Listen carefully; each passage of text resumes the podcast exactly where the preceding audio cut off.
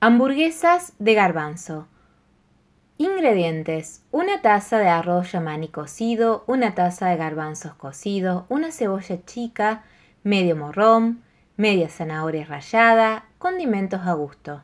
Procesar en un bol el arroz y los garbanzos hasta lograr una pasta firme. Picar bien fina la cebolla y el morrón y rehogar junto con la zanahoria rallada mezclar con la pasta, condimentar a gusto, preparar las hamburguesas, se pueden rebozar con pan rallado o salvado de avena. Darles unos 10 minutos de horno fuerte y listas para servir.